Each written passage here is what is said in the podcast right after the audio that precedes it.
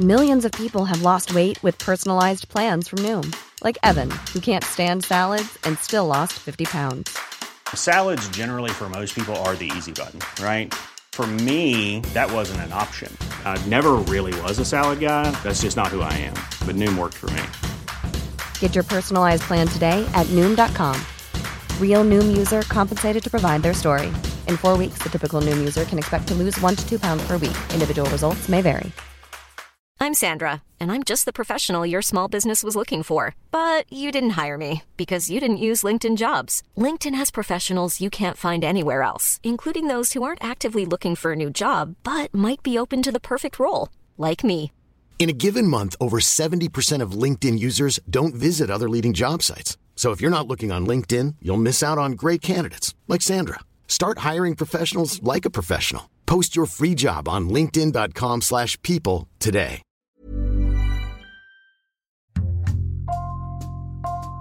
Bonjour, c'est Jean Z pour Code Source, le podcast d'actualité du Parisien.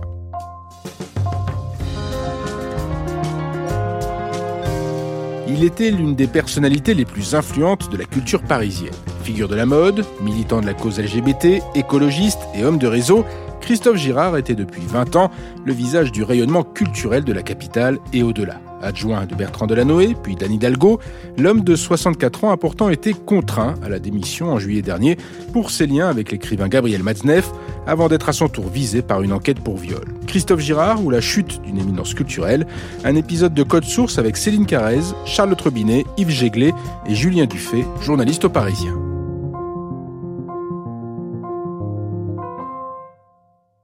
Julien Dufay, le 5 octobre 2002, le Paris artistique est en effervescence. C'est la première de Nuit Blanche. C'est quoi Nuit Blanche? Bah, Nuit Blanche, c'est une manifestation artistique euh, qui, comme son nom l'indique, a lieu en soirée jusqu'à l'aube. C'est entièrement gratuit et les, les visiteurs sont, peuvent assister à des spectacles, des installations, des performances dans des, dans des lieux. Et en cette première édition, il y a 25 lieux. Il y a euh, la BNF, euh, la Tour Eiffel, où il y a une artiste qui est montée sur la Tour Eiffel pour installer une chambre à coucher, l'hôtel de ville. Enfin, voilà, il y a une 25 lieux comme ça qui proposent des animations. Nuit Blanche, c'est un parcours artistique nocturne dans Paris. On va d'un lieu à un autre, comme dans un jeu de loi, et d'une surprise à une autre surprise. Cette première édition est marquée par une agression. Oui, ça se passe à 2h30 du matin, donc dans les salons de l'hôtel de ville, et c'est le maire, Bertrand Delanoë, qui est visé par euh, un déséquilibré qui le- lui, lui donne un coup de poignard. Le maire va être, euh, va être hospitalisé, il va être euh, opéré pour, euh, aux intestins, et il va devoir euh, être en convalescence plusieurs mois, et c'est sa première adjointe, Anne Hidalgo, qui va le remplacer. Blessé au ventre, Bertrand Delanoë est conscient, très calme. Il a même une idée fixe, que la fête continue. Oui, la, la fête va continuer, comme si de rien n'était ou presque, euh, et cette première édition sera un succès populaire. Oui, on parle de 400 000 euh, visiteurs. Donc c'est un, c'est c'est la première édition et c'est un énorme succès qui va en appeler d'autres. Euh, Il va y en avoir euh, d'organisés à Rome, Montréal, Bruxelles, Madrid, Séoul. Ça va devenir un événement mondial. C'est l'un des plus importants événements culturels de l'année à Toronto. Je parle de la Nuit Blanche. Ça a lieu dans la nuit de samedi à dimanche. Derrière ce succès, il y a un homme qui vient à la fois du milieu de la mode, de la communauté homosexuelle, de l'écologie, de la culture. Cet homme, c'est Christophe Girard. Oui, c'est donc c'est l'artisan de, cette nuit blanche. Euh, donc c'est le c'est l'adjoint euh, à la culture euh, qu'a choisi Bertrand Delanoë un an plus tôt, en 2001, quand il est arrivé à l'hôtel de ville. Et, et il en fait un peu son, son Jack Lang, on peut dire, son ministre de la culture bis. Euh, puisque enfin adjoint à la culture à Paris c'est quand même un gros poste. C'est euh, c'est 500 millions d'euros de budget. C'est euh, c'est 5000 agents euh, sous ses ordres. C'est la gestion de, de dizaines et de dizaines d'établissements Avec vous, cet épisode de Code Source retrace l'itinéraire de Christophe Girard. En 1975, après des études à l'Institut national des langues et civilisations orientales à Paris, Christophe Girard s'installe pour un an au Japon, à Tokyo. C'est un voyage qui va beaucoup le marquer. Christophe Girard, c'est un grand amateur de littérature euh, japonaise, donc notamment de Mishima. C'est à Tokyo en fait qu'il va faire une rencontre euh, déterminante euh, pour le, le reste de sa vie, puisqu'il va rencontrer le grand couturier Yves Saint Laurent et son bras droit Pierre Berger, qui deviendra euh, plus ensuite PDG de la maison Yves Saint Laurent. Vous dites que Pierre Berger a changé votre vie. Ah oui, en quoi? Quand vous avez 19 ans, vous êtes étudiant au Japon en japonais, vous rencontrez ce couple mythique et que l'un des deux, en particulier Pierre Berger, vous donne rendez-vous à votre retour du Japon, donc deux ans plus tard, et vous donne un travail, votre vie change en effet. Oui, et en 1978, Christophe Girard entre dans la maison Yves Saint-Laurent. Oui, il, il intègre euh, donc la, la, maison de couture au moment où celle-ci veut s'implanter en Asie. Et petit à petit, il va gravir les échelons euh, de, cette, euh, de cette grande maison et il va, il va devenir secrétaire général en 1986 de, de d'Yves Saint-Laurent et directeur général adjoint en 1997. Julien Dufay, en 1988, Christophe Girard devient secrétaire général du SIDAction lors de sa création, lors de la création de l'association. Oui, il le, il le fera euh, aux côtés de Lynn Renault et puis de Pierre Berger, là encore. Il le reste jusqu'en 95 et à cette année-là, de nouveau avec Pierre Berger, il va fonder le magazine Tétu. C'est un militant? Oui, il a, il a jamais d'abord caché son, son, homosexualité. Il va défendre plusieurs causes, euh, la lutte contre le sida donc, euh, mais aussi le, le Pax, euh, puis le mariage pour tous. Et ce sera aussi un défenseur de l'homoparentalité. Donc il a trois fils. Et euh, il va d'ailleurs écrire un, un, livre à ce sujet qui s'appelle euh, Père comme les autres. Sa carrière politique démarre chez les Verts, alors qu'il est encore en poste à Yves Saint-Laurent. En 98, euh, donc Christophe Girard rejoint les Verts. Il rejoint Con Daniel Cohn-Bendit, c'est le chef des files des Verts aux Européennes. Il va d'ailleurs être sur sa liste. Et on peut dire qu'il détonne un peu dans le parti, donc parce qu'il a, il a ce côté un peu paillette. et il, il, tranche un peu avec les militants, un peu austères peut-être à l'époque du parti écolo. Membre successif des Verts puis du Parti Socialiste, il devient maire du 4e arrondissement de Paris, adjoint à la culture de 2001 à 2012, et côté vie privée, Christophe Girard est marié depuis 2013 avec le cinéaste Olivier Mérou.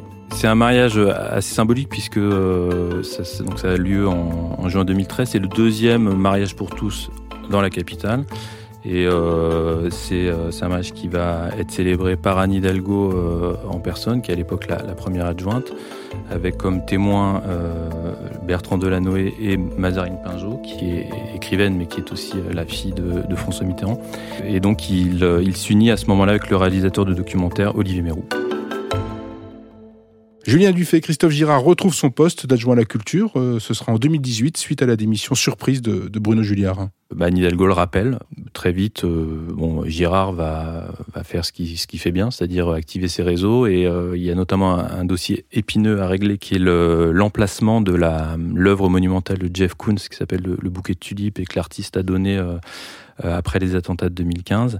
Et donc, euh, il va trouver avec l'artiste un, une solution en l'installant euh, dans le jardin euh, des Champs-Élysées, en installant cette, cette sculpture là-bas. Yves Jéglé, l'affaire Girard débute le 2 janvier dernier avec la sortie du livre Le consentement de Vanessa Springora. Ce livre, c'est un, un, choc énorme puisque euh, Vanessa Springora est une, une, femme qui est éditrice et qui raconte euh, dans ce livre quand elle était adolescente dans les années 80, elle s'est retrouvée sous l'emprise sexuelle de Gabriel Matzneff.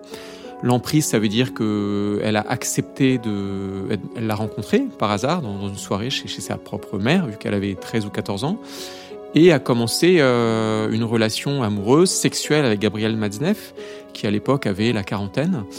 Et euh, ce qu'elle explique donc devenue adulte, et c'est, tout le, le sens du consentement, c'est que elle a dit oui, elle a été amoureuse, mais elle a réalisé après coup que en fait euh, avait des relations euh, comme ça avec d'autres jeunes filles en même temps, qu'il en avait eu énormément et qu'elle s'était sentie euh, totalement flouée, totalement pas du tout protégée par les adultes. Et c'est un livre qui explique donc, euh, et ça a été un petit peu une révolution des mœurs, que par rapport aux adolescents, le, le problème n'est pas seulement celui des violences sexuelles, des viols, des attouchements, mais d'une emprise qui peut conduire à une exploitation.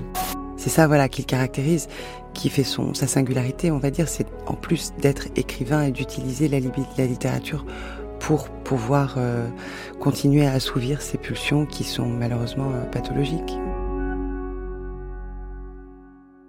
Quelle répercussion a eu le livre? Le livre a une répercussion euh, énorme, totalement inattendue pour elle puisque euh, moi elle m'avait raconté euh, quand elle l'a écrit qu'elle savait même pas s'il serait édité, s'il rencontrerait un écho. Évidemment, le c'est un petit peu l'affaire MeToo qui arrive en France, ce livre. Céline Carrez, l'écrivain Gabriel Matzneff n'a jamais fait mystère de son attirance pour les très jeunes gens. Non, tout est dans ses livres. Il a écrit plein de livres, il le dit clairement. Euh, il y a des extraits partout. Euh, dans, par exemple, Mes amours décomposés, qui est, un, de, ses livres les plus, euh, les plus explicites. Il raconte comment il séduit des enfants très jeunes à Manille, où il faisait du tourisme sexuel, mais aussi à Paris. Et là, il dit c'est la première fois que j'amène un garçon de 12 ans et pas un gosse des rues, un petit écolier en uniforme et cartable au dos dans un hôtel de, de, passe, impression inouïe. Je n'ai jamais eu aucun succès auprès des femmes de 25, 30 et plus, des femmes installées dans la vie. En revanche, lorsque dans une société brillante, il y a une petite jeune fille qui passe son bac, eh bien, cette jeune fille, ça sera la seule qui, après, me dira, me passera voici mon téléphone, etc. Je ne sais pas. C'est comme ça que ça se passe dans la vie. Je n'y peux rien. Charlotte Robinet, Gabriel Matzneff va faire l'objet d'une enquête pour viol sur mineur. Suite à la parution du livre de Vanessa Springora en janvier 2020, le parquet décide d'ouvrir une enquête pour viol commis sur mineur qui va notamment s'attacher à identifier s'il y a d'autres potentielles victimes de l'écrivain. Par ailleurs, Gabriel Matzneff va être cité à comparaître devant un tribunal correctionnel pour apologie du crime de viol aggravé. Euh, dans ses écrits, donc euh, suite à la, plainte déposée par une association de prévention de la pédophilie qui s'appelle l'Ange Bleu. Et notamment, on va se poser la question de connaître euh, l'implication de ses proches et le réseau de soutien dont a pu bénéficier Gabriel Matzneff. Comment Christophe Girard se retrouve mêlé à cette affaire? Il se trouve que Christophe Girard, à l'époque où Gabriel Matzneff euh, vivait, plus ou moins avec Vanessa Springora, même si elle avait que 15 ou 16 ans, hein, dans, un milieu très libertaire, du moins de, la mère de Vanessa Springora, Gabriel Matzneff s'était euh, réfugié dans un hôtel pour échapper notamment à la brigade des mœurs, qui quand même savait qu'il se passait des choses. Et cet hôtel était payé, curieusement, par la maison Yves Saint-Laurent, Pierre Berger, Yves Saint-Laurent et Christophe Girard a travaillé pendant 20 ans euh, dans cette maison, euh, dans cette société, dont il a été secrétaire général, puis à la fin euh, directeur. Il a occupé des postes très importants. Et donc, c'est lui qui réglait les factures de ces chambres d'hôtel officiellement, Christophe Girard a dit oui, mais à l'époque, on considérait que Gabriel Matzneff était un écrivain en difficulté. Ça n'est pas entièrement faux d'un point de vue factuel. Matzneff n'a jamais vendu beaucoup de livres. C'est pas quelqu'un qui roulait sur l'or, mais le problème n'est pas celui-là. Euh, effectivement, ces chambres d'hôtel abritaient les ébats de Matzneff avec des adolescentes, dont Vanessa Springora. Et donc Christophe Girard, parce qu'on lui a demandé, du moins c'est ce qu'il a dit, a quand même accepté de régler ces hôtels. Ça a commencé comme ça pour lui. Christophe Girard aurait aussi, en 2002, rédigé une lettre de recommandation permettant à l'écrivain de toucher une allocation du Centre national du livre, le CNL. Quel est le montant de cette allocation et à quoi sert-elle? Selon Le Monde, le montant de cette allocation est de 12 000 euros annuels depuis que Gabriel Matzneff a commencé à la toucher en 2002. Depuis 2013, elle a été divisée par deux, ce qui fait qu'au total, depuis 2002, Gabriel Matzneff aurait touché environ 160 000 euh, euros au global. C'est une aide sociale qui a été créée par André Malraux en 1965, qui a vocation à aider des des écrivains âgés qui sont en difficulté, qui ont de faibles revenus. En 2019, ils sont 15 auteurs euh, à en avoir bénéficié qui sont âgés de, 72 à 96 ans. Sur ce point, Christophe Girard ne nie pas être euh, à l'origine d'une lettre euh, de recommandation auprès du Centre national du livre. Il dit simplement qu'il ne s'en souvient plus très bien. Il dit oui dans une interview qu'il nous a accordée en février 2020. Cette lettre peut exister. À l'hôtel de ville, nous en avons cherché euh, son existence, nous ne l'avons pas trouvée. Mais il insiste, on n'a pas soutenu parce qu'il était pédophile, mais parce que c'est un écrivain en difficulté. Céline Carrez, Charlotte Robinet, le 14 février dernier, Christophe Girard est mis en cause pour le soutien qu'il a apporté à l'écrivain. Et il se défend notamment dans les pages du Parisien. Que dit-il? Il dit plusieurs choses. Il dit que d'abord, euh, Gabriel Mazneff n'est pas son ami, que c'est euh, quelqu'un minimise complètement sa, relation avec lui. Euh, Christophe Girard euh, dira toujours qu'il n'a jamais lu les livres de Gabriel Matzneff, y compris La prunelle de mes yeux, qui lui est pourtant dédicacée. Mais euh, il se défend d'avoir lu son, œuvre. Et même sur France Inter en juillet 2020, il dira, toujours dans la même lignée, Je ne me suis sans doute pas intéressé suffisamment à l'œuvre de Matzneff, c'est le grand reproche que je peux m'adresser. Lorsque j'ai lu le livre de Vanessa Springora, j'ai compris qu'il y avait un caractère manipulateur avéré. Le 29 février, le premier tour des municipales approche. Anne Hidalgo croise Alice Coffin, activiste féministe, qui évoque sa gêne face au cas Girard. Oui, c'est une rencontre assez euh, un peu tendue et Alice Coffin le, raconte. Euh, euh, pour elle, c'est pas possible que Girard soit reconduit sur les listes parce qu'il envoie un signal, il envoie un signal, un mauvais signal aux victimes parce que son, amitié avec Maznev, c'est c'est pas c'est pas envisageable parce que voilà, c'est pas possible. Et elle lui dit, elle lui dit Alice Coffin texto, elle lui dit j'ai un gros problème avec Girard sur vos listes et Hidalgo balaye un peu l'argument et euh, ça en reste là et il se passe pas grand-chose. On la connaît, Alice Coffin, à ce moment-là? C'est qui Alice Coffin? C'est une nouvelle élue. Euh, effectivement, elle est très peu connue du, du, grand public. Elle est connue dans les milieux militants féministes. Elle vient d'arriver au Conseil de Paris et en politique locale, on ne la connaît pas encore. Charlotte Robinet, le 4 mars, Christophe Girard est entendu pendant deux heures comme témoin dans l'enquête préliminaire ouverte pour viol commission mineure visant Gabriel Matzneff. Il est entendu dans les locaux de la police judiciaire à Nanterre euh, comme témoin, c'est-à-dire qu'il n'est pas mis en cause. Au même moment, Anne Hidalgo prépare euh, la campagne des municipales, le premier tour et notamment le débat télévisé qui a lieu le soir même. Et certains de ses proches, euh, notamment son premier adjoint Emmanuel Grégoire, l'alertent en lui disant que cette affaire pourrait potentiellement avoir des retombées euh, négatives pour le moins pour l'hôtel de ville. Ce à quoi euh, Anne Hidalgo aurait répondu Je ne lâche pas quelqu'un sur la base d'impression ou de présomption. Le 3 juillet, Anne Hidalgo est réélue maire par le Conseil de Paris. Je vous sais prêt, j'y suis prête, car pour moi, il n'y a pas de plus bel engagement que Paris. Je vous remercie. Et malgré les protestations des élus Europe Écologie Les Verts, Christophe Girard est reconduit à la culture. Le 23 juillet, devant la mairie de Paris, des élus et militants écologistes demandent la suspension de Christophe Girard. C'est un moment assez euh, assez fort et euh, qui a fait beaucoup de bruit. Euh, elles sont pas beaucoup, elles sont une trentaine. Elles, elles ont des banderoles euh, coup de poing. Elles demandent la démission de Girard, mais aussi une banderole euh, où c'est marqué Bienvenue à Pédolande et qui ne plaira pas du tout, du tout à Anne Hidalgo. Alice Coffin est présente parmi les manifestantes à côté des, féministes, mais ça n'est pas elle qui tient la, banderole qui fera tant de bruit Bienvenue à Pédolande. Charlotte Robinet, la veille de cette manifestation, vous rencontrez Anne Hidalgo. Que vous dit-elle On la rencontre dans son bureau pour une interview et elle balaye la question sur son soutien à Christophe Girard en affirmant très clairement Christophe Girard n'est ni de près ni de loin concerné par cette affaire. Il a été entendu comme témoin mais n'est visé par aucune plainte. Pour moi, c'est un non-sujet. Il ne faut pas jouer avec des questions aussi graves sur la base de rumeurs, d'amalgames ou de boules puantes. À 18h, le 23 juillet, Christophe Girard annonce sa démission. Il est convoqué effectivement dans le bureau dans l'après-midi de Frédéric Lénica, le directeur de cabinet d'Anne Hidalgo, en compagnie notamment du premier adjoint Emmanuel Grégoire. Et à 18h, il informe l'AFP de, de, sa démission. Donc c'est à la grande surprise de tout le monde. Il euh, publiera peu après un communiqué en disant J'ai 64 ans et je n'ai nullement envie de pourrir ma vie plus longtemps et de m'emmerder à me justifier en permanence pour quelque chose qui n'existe pas.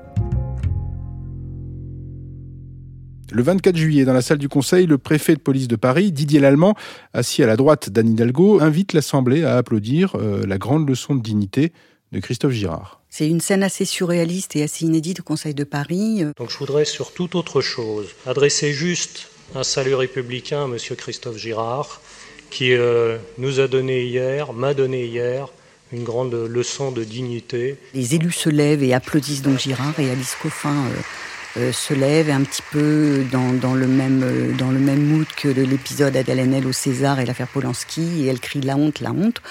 Euh, quelqu'un demande à la régie de couper les micros, donc on n'entend plus, et beaucoup d'élus se, se lèvent et un peu l'insultent en lui disant tais-toi, euh, fais-toi soigner, qui, qui, est assez violent.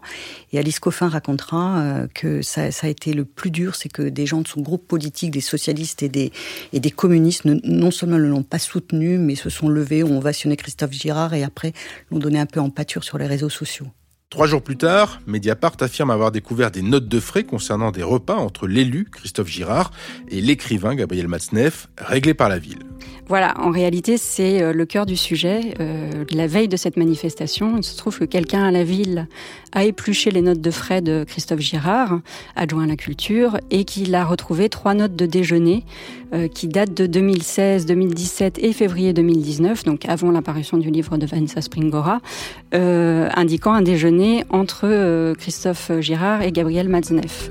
Le problème, c'est que Christophe Girard n'avait jamais mentionné l'existence de ces notes de frais et il avait juré à Anne Hidalgo que s'il avait eu des relations avec Gabriel Matzneff, elles étaient bien antérieures à son mandat et donc que la ville ne pouvait pas être impliquée dans l'affaire euh, Christophe Girard. Anne Hidalgo, dès qu'elle apprend l'existence de ces notes de frais, décide d'en informer le parquet. Et en réalité, c'est l'existence de ces notes de frais qui explique la démission de Christophe Girard plutôt que la manifestation sous les fenêtres de l'hôtel de ville. L'affaire en reste là jusqu'à la publication à la mi-août d'une enquête du New York Times. C'est la deuxième enquête du New York Times après euh, son premier article de février qui évoquait le réseau de complicité dont avait bénéficié Gabriel Matzneff. Dans cet article, Alice Maïd, un Tunisien de 46 ans, accuse Christophe Girard d'abus sexuels dans les années 90. Il l'accuse de l'avoir contraint à des rapports sexuels pendant une dizaine d'années. Suite à l'apparition de cet article, le parquet décide d'ouvrir une enquête confiée à la brigade des mineurs. Interrogé par le New York Times, Christophe Girard qualifie ces accusations de calomnie. Absolument. Il dit, il dit qu'il a été employé dans sa maison, il ne nie pas le connaître et toutes ces années, il dit qu'il fait presque partie de la famille. Et son avocate Delphine Meillet va d'ailleurs euh, parler de dénonciation calomnieuse. Et le 18 août, Christophe Girard se met en retrait du Conseil de Paris. Christophe Girard est visé par une enquête pour viol. Il n'est plus adjoint à la culture, mais il est toujours conseiller de Paris et conseiller municipal du 18e arrondissement. Par ailleurs, il occupe d'autres fonctions. Il préside toujours Paris Musée. Suite à l'enquête qui est ouverte par le parquet, les, élus euh, écologistes et notamment Alice Coffin demandent à Christophe Girard de quitter totalement la vie politique, pas seulement quitter son poste d'adjoint.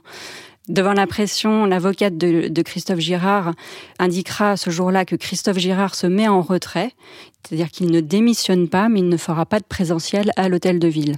La formule est assez floue, euh, puisque notamment on peut en déduire qu'il continuera à toucher ses, émoluments. Euh, Marianne, dans un de ses articles, euh, souligne que Christophe Girard sera payé 50% de ses traitements habituels, soit 2000 euros bruts par mois. Yves Jéglé, il y a quelques jours, vous avez rencontré Vanessa Springora. Dans quel état d'esprit est-elle aujourd'hui? Elle se sent euh, extrêmement libérée. Bon, de toute façon, aujourd'hui, c'est une, une, femme qui a un enfant adolescent, qui, qui, vit avec un compagnon, qui est directrice depuis janvier, sans que ça ait le moindre lien hein, euh, avec le livre qu'elle a écrit, directrice des éditions Julliard. Donc, c'est euh, une femme très occupée, qui occupe un poste important dans, dans l'édition. Elle est très heureuse d'avoir écrit ce livre, qu'il a libéré. Elle dit qu'elle ne souhaitait pas euh, une chasse à l'homme. Elle n'est pas forcément d'accord avec le fait d'avoir interdit les, ouvrages de Matzneff parce qu'elle dit si on interdit ces ouvrages, ça veut dire qu'on n'aura plus accès aux faits eux-mêmes. Et en tant qu'écrivaine, d'ailleurs, elle-même était aussi assez fière que son livre puisse s'opposer littérairement à, l'œuvre de Matzneff. Elle a été extrêmement sollicitée par des lectrices, des lecteurs, mais aussi des associations. Mais elle ne veut pas être la porte-parole d'une cause. Elle estime qu'elle a fait ce qu'elle devait faire. Euh, voilà.